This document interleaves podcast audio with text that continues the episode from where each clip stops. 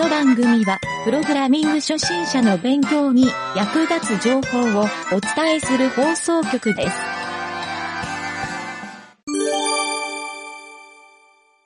影るちゃんに聞いてみようのコーナー。はーい。はい。えー、今回はですね、なんと、最近影るちゃんが新たにゲームを作り始めたという、はいはい、お話を聞いて僕もすごい、それはそれで楽しみにしてるんですが、えっ、と、RPG スクールを使ってうん。作ろうかという計画をしてるって聞いて、うなん。そううなんです。ブログにもね、そういううん。なんかネタをちょろちょろ書いてるみたいなんですけど、あの、僕もちょっとこの辺のスクールとかこういうツール系は気になっているので、はいはい、で、この間ね、影織ちゃんがツイッターで、その、スクールの使い方分かったってこう、意気揚々と書いてあったのを見て、これはぜひ話を聞かなければとはい思って、えー、まあ、多分、リスナーの人でもしかしたら、この辺の話が刺さるかなっていう、まあ、この辺の、そうです。はい、思考もあるので、ちょっとね、ぜひちょっと影織ちゃんにここのプログ、プログラミングじゃない、RPG スクールの話を、はい、はーい。今回はいろいろしてもらおうかなという。綺はいまず RPG スクール、もう最近なんか RPG メーカーって名前に、なんか海外向けに名前変え。たらしいんですけど、あちょっ、と海外向けなんだ。そう、そうんか、結構海ね。外でもそう、触られてるみたいで、その、やっぱり日本風の RPG のゲームを作りたいっていう人向けにそうなんだ。だと思う。はいはいはい。なんで RPG メーカー、まあ、スクールっていうのって、ちょっとまあ、ス今回、クールの方が有名だよね。ね。ラジオの中ではスクールって呼ぶんですけど、はいはいはい。まあどんなゲームが作れるのかっていうので、まあもちろん RPG スクールなんで RPG はできるんですけど、あの、うんうんドラクエみたいな。ドラクエね、やっぱり。うん。で、なんかフロントビューでもサイドビュー戦闘でもどっちでもいけるみたいな感じで、マーップ歩いてもう戦闘をこうやって、うんうんこうコマンコマンドというかその戦うとか逃げる道具みたいなのを選択してっていう。まさにドラクエだ。そうですね。もうめちゃくちゃこう王道オブ王道の RPG を作るっていうはいはいはい。もできれば、あとはなんかノベルゲームとかも作れるみたいで。本当にもう完全にゲーム画面に文章をずらずらずらって表示させるコマンドがあるみたいで。確かに同じような処理だもんね。そうですね。でなるほど、ノベルか。あとはサウンドノベルとかもなんか作れたりするみたいですね。そのうん BGM の演奏とかっていうのをこう、コマンドでああ、スッて。流したりうんうんう、んあとは選択肢を表示してそのルート分岐作るとかもできるので。ああ、うんそっかそっか。うん。へえ、あ、それは面白いね。そうなんですよね。じゃあやっぱりなんかストーリーとかをうん考えるの得意な人は、こういうツール使ったらサクッと作れちゃうわけだ。まさにそうだと思います。あ、あとデザインがいるのか。あ、そうです。あ、でも、このうん RPG 作る中にもうすでに結構素材が入ってるんです。そのマップのタイルの素材とか、キャラクターのそう素材な、んだ。BGM とかも全部入ってて、おありもんで結構いけちゃったりありするんだ。もんだけでも本当に、まあなんか本当にありもんだけで作るとうんなんか、あ、いかにもスクールで作りましたねみたいな感じのはいはいゲームにはなるんですけど、でもさ、モックアップとか作る分にはすごいいいね。あ、そういうそうなんです、そうなんです。そうそうそう。そうか。へえ、うんですし。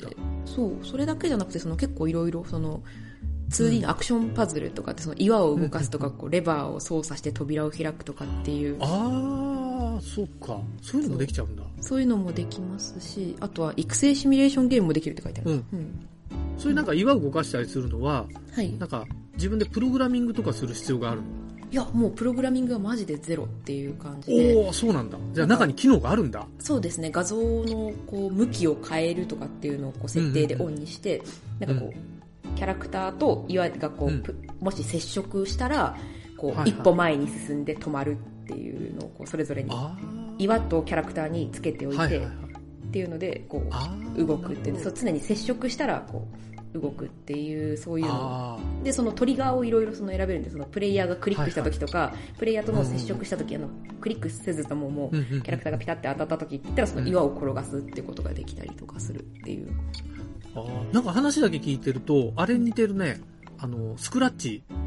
ああそうかもしれない。なんかこう、パズル、ね、スクラッチはこうブロック積み上げていくような感じで、なんかもう条件とかも、うん。まあ、自分でちょっとプログラミングはできるけど、うん。もう本当にもっと簡単にしたような感じで作れちゃうんだね。そうそう。あ条件分岐とかもなんか if 文とかを全然書かずに、もう条件分岐を作るみたいえなそういうななんでしょるほど。UI があって、うんそれを入れると、こう、はいの時と家の時みたいな感じで、あ、分岐になっゃちゃうんだ。分岐ができるとか。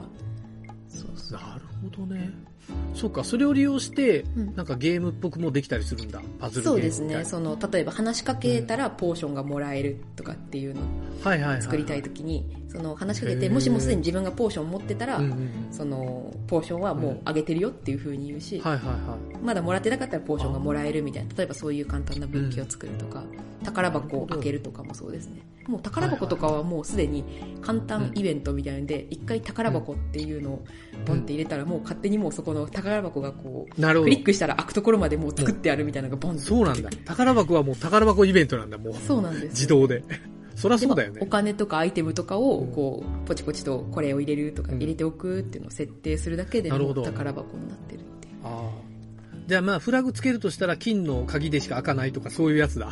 ああそうですそうですそうです。そういうのをそのアイテムをあ持ってるかどうかっていうのをこう条件分岐でチェックを入れておくことができてそのチェックが入ってたはいらもうこの分岐に入るかどうかっていうのであれです面白いなそこまでシステム化されてんだ。もうめちゃくちゃシステム化されてるので、最初ちょっとそう、逆にあの、なんだろう、エンジニアというか、プログラミングがっつりやってる人だと、なんかどういう概念なんだこれみたいなところとか あったりするんか。ですけど。わかるわかる。勘ぐっちゃうんだよね、ちょっと。うん。これどういう意味だろうとかってはいはいはい。なるほどう。ん。でもはあ、それもなんか触ってみたら、あ、そういう意味かって言ってうんうん分かってきたので。うん。なるほどね。そうか。面白。RPG スクール。そう。さっき言ってたはい。あの、ドラクエみたいな画面と、はい。あと横画面っていうのは、横スクロールみたいな画面。横スクロールというよりもなんか一つのなんか画面のサイズは変わらずで、うんうんえー、と戦闘の時に横にこうキャラクターがいて、あえあー、と向き合ってっていう風になるほど横でいるかその目の前にこうなんかキャラ、えーと敵キャラがいるだけっていうのになるかってはい。うあそういう切り替えってドラクエの戦闘画面か、うん。ファイナルファンタジーの戦闘画面かみたいな。多分そんな感じなのかな。そんな感じか。あ、僕なんか横スクロールだとしたらスーパーマリオみたいな感じかなと思ったけど、うんそうじゃないんだね。ではないですね。あそのサイドビューか、そのフロントビューかっていうのもボタン一つとかチェック入れるだけで切り替わるみたいな。まあでもパターンで言うとそのぐらいだからシンプルなんだね。そうですね。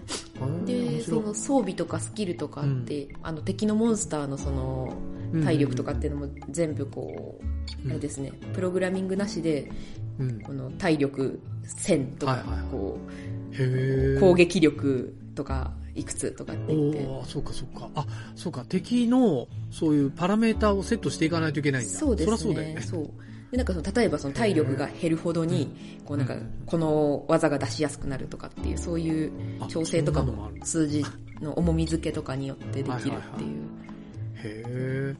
僕以前あの、ほら、スキルランドって作った時に、はいあの、レベルが上がるはい。時の、はい。あの、経験値の数値の割合みたいなのをあ計算するのがすげえ大変で。あ、、はいはいはいはいはい。そう、なんかドラクエとかやってても、FF とかすごいひどいんだけど、最後、もう、あの、最初と比にならないぐらい、あインフレーションがすごくなるじあ、ゃない、はいはいはいはいはいはい。最初さ、10とか20でレベルアップしてたのに、うん最後何百万みたいな数字じゃないとレベルアップしませんって。うんうんそう。なんかあのインフレーションすげえなってみんなよく言ってたんだけど、そう。まあ、あの辺がなんかゲームバランスかなっていう。そうですね。うん。あれも多分経験値とかをあ、そういうのを計算してくれるのいいね、自動で。多分自動で計算してくれるので、まあそのどんな風に計算するかも多分その設定すれば、と調整はできると思うんですけど、もうあのデフォルトですでに入っているので、そのまんま触ってしまえばもう自動ではい。こう経験値が勝手に加算されていくっていう。なんかさ、あのー、RPG ってさ、うん。やっぱりなんかお話があるじゃない？はいはい。ストーリーはいはいが、例えば、まあ、全般的なストーリーとか、あの、中ボスのストーリーみたいなはいはい。のとか、その街に行った時の、うん。なんか、寸劇ミニストーリーみたいなのがはいはいあったりとかするじゃない、まあ、そういうのは多分、あの、なんか文章でうんうんうんうん。表示するんでしょ？あの、カタカタカタって出る文字が出る。ですね。うん。で、それを、あの、そういうのを入れていくものっていうのが、やっぱり、ストーリー進行のなんか、そういう、うん、なんて言うんだろうな、ツールのインターフェースみたいなのがある感じなの。そうですね、そのなんか実行内容がこうずらずらーってで出てきて、それをこう一つずつこうダブルクリックすると一つずつ登録していくってことができるんですよねそういうこ。とか。で、その一つ目のところに例えばその、うん、フローチャートみたいな感じで、それで文章を表示するっていうのがこうなんか UI としてあるので、それでこの文章を入れておくっていうのをこう出すっていう。そうか、そうか。そうすると A さんが喋る B さんが喋るみたいな。うん。うんうんうん。そうか、フローチャートに沿って、うんそうか、進むから、分かりやすいんだ、それが。そうですね。それがもう上から順に基本的に実行されるっていう流れになってて、へで、その中でその、なんでしょう、トグルみたいなのがあって、うんイズ、イズオープンとか、なんか宝箱開いてるのかとか、おうイズオープンみたいな、そういうはいフラグで、ツルーかフォルスかでこう分岐することもできるので、それが多分スイッチっていう機能だと思うんですけど、この、ああ、なるほどね。で、そへの、え。それによってもしあ空いてたらこっち行くとかっていうので分岐したりとかっていうので、基本的にその順番に実行されるっていうところで。そこの分岐を作っていくっていう風にすればなるほどね。いい感じですね。ーなんか僕あんまりこのスクールってさ、触ったことないんだけど、まあ試し昔チラッと見たぐらいかな。ほんと古い、うん、昔だな、それも。な、なんだけど、なんか昔ね、そのインターネットが始まったぐらい、まあその前から確か RPG 作るって、なんだっけな、なんかスーファミとか、あの時代ぐらいが確かあったと思うんだけど、うんはいなんかネットが出てきた時に、あのーその作ったゲームを公開してネット上で他の人に遊んでもらえるっていうのがすごい斬新で、確か当時。そう。今だからこの RPG メーカーで作ったゲームって、はい。どっかでみんなが作ったのが遊べたりするのかなそうですね。そそういうコミュニティがあるの？D ライトとかっていうサイトが、なんか同人ゲームの発売の、はいはいはい。えー D ライトだっそうけ、そういうところがあるんだ、サイトが。そういうサイトがあった気がします。うん DS ライトかな？うん。そことかを見ると、もうなんか、うんうんこれもこれも全部、スクールで作ってんな、みたいな。ああ、ものがそれはスクールで作ってるっていうのはもうわかるんだ。割となんかその、インターフェースがそのまんまだったり、そのキャラクターがそのまんまだったりっていう。ああ、そうかそうか。それはわかりやすいね。でもキャラメイクのあの機能とかもあったりするので、うんもちろん全部独自の絵にすることもできるんでしょ？あそうですね背景キャラとか。うん。ああ、そうなんだ。面白いな。まあ確かにな。簡易に使う分には面白いね。そうですね。で、うん裏側で動いてるのが、そのうん NWJS っていう前ちらっと、うんなんだっけ、あの、うんうんうんうんスチームに公開するときにあの、話してたライブラリだと思うんですけど、あれで多分、こう、パッケージ化されてるっぽいんですよね。あその、そうなんだ。ラッピングされて。そうなんです、そうなんへです。え。で NW で動いてんだ。そう、NWJS で動いてて、だからそれをさらに Steam に出すときっていうのは、それをまたそのさらに Steam SDK でラッピングして出すみたいな形になりそうなんで、結構なんか多分、そうですね、うん。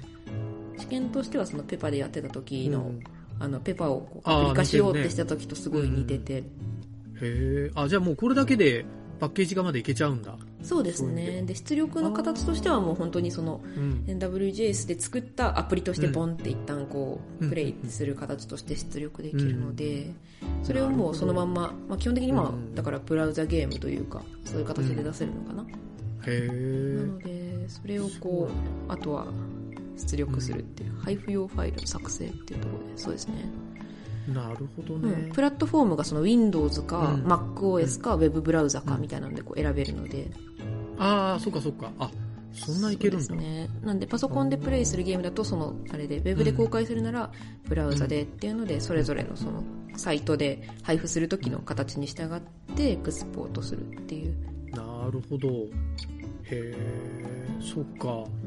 RPG 好きな人はね、好きなっていうか作るのが好きな人か。こうまたねプレイするのと作るのはまた全然違うからね、きっと。うんうんうん。なんかもうこういうの作ってみたいみたいなのがあるあ人確かにはね、うんうん本当に障壁は低いですね。そう。やっぱ最初のそのイベントの機能というか、全くプログラミングできない人だと、そうですね、その、if 文の意味とかが、い意味というか、その、認識とかがちょっと難しいっていうのはあるかもしれないんですけど、うん。うん。でもなんかまあ、例えばこのラジオ聞いてくださってる方とかだったら、多分ある程度プログラミングの勉強を一人でやってみてって方だと思うので、なんか多確かに分割とうん。スムーズに入れるのかな。あと。私あのブログ書いたのでプログラマーとしてその理解するにはうん。これをこういうふうに理解するとあのイベントってなんだとかっていうのがちょっと分かるよみたいなのをはいはいはい。記事書いてるんあー。でそこも合わせて読んでもらえたら多分分かりやすいかなとは思います。じゃあそれはちょっと URL をね、あの、備考欄に載せときましょうか。ありがとうございます、はい。なるほど。えーいいね。簡単に手軽に RPG のゲームが作れちゃうって。そう、ね。うん、音つけるとかアニメーションとかもう歩歩いうん歩くアニメーションとかそういうのとか喋るモーションとかも全部ついている感じなので。まあ使ってみて悪くはないかもね。あの、別にがっつりプログラミングしようってわけじゃないけど、うんうんうんうん。なんかちょっとしたサンプルを作るには悪くない、なさそうだ本当にそうですね。うん。うーん。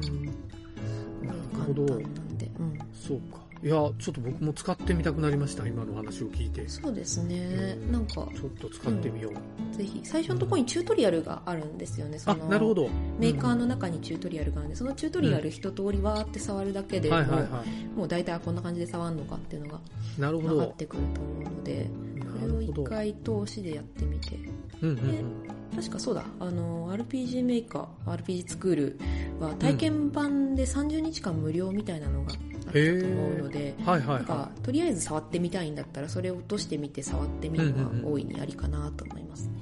い。なるほど。確かに。うんじゃあ1ヶ月勉強期間でうんうんね、作ってみるっていうのも悪くないかもね。そうですね。うそういう意味では。ああ、そうか。いやいや、これはちょっと、なかなか有力なツールということで、うんまあ、かげるちゃんが調べてくれて、ここまで話してくれたから理解できたんだけど。うんうんうんね。まあ、ツクールっていうこのツールは僕も知ってたし、あの、多分有名だと思うんだけど、うんうん多分触ったことある人ってもしかしたらね、少ないかなとも思ってね。確かに。うんうん。いやいや、じゃあちょっとね、これ使って、なんか試しに、なんかペチパーの第1話ぐらいのゲームを作ってみるぐらいの。ああ、それは見たいですね。そう。うん。すごい。ねなんか簡単にできそうと思って。うん、結構そのシステム側がもうすでにある程度できてるので、そうだね。まあストーリーを作るとか、そういうギミックを考はいはいはいえるとか、そういうところに注力できるっていうのはあいいかあ、もしれない。これベースにラジオドラマ組んでもよかったな。そう考えると。そうか。いや、でもまた今からでも全然できるのかな本当と本当ですね。ちょっとうんうんまた、いろんな構想が湧いてきそうなんで、うんうんうん。ぜひ触ってみてください。ちょっと触ってみて、うん。なんかアイディアの足しになりそうだね。いろんな意味で。そうですね。ううんん。へえ、面白い。いやいや、これはちょっといい紹介してもらいましたね。うんうんちょっと聞いてる人も、なんかもし、RPG スクールでなんかゲーム作ったら、番組またお便りもらいましょうかうん。。そうですね。はいぜひぜひ遊びに行きますので。本当ですね。ねあの、ぜひ遊ばしてもらおうかなと思って、えー、とりあえず今回、第999回の番組、今回999回なんですよ、す影ごい。ちゃん。はいい。すごいということで、次回はですね、はい第1000回、お、はい、この1000回で、ちょっと重要なお知らせがあるというお、ことで、何かとんでもない発表をすると。何なのか。ということで、えーはい気を持たせて、えー次回に、次回までお待ちくださいという、はい。はい、そういう感じで、今日はお疲れ様でした。はい、お疲れ様でした。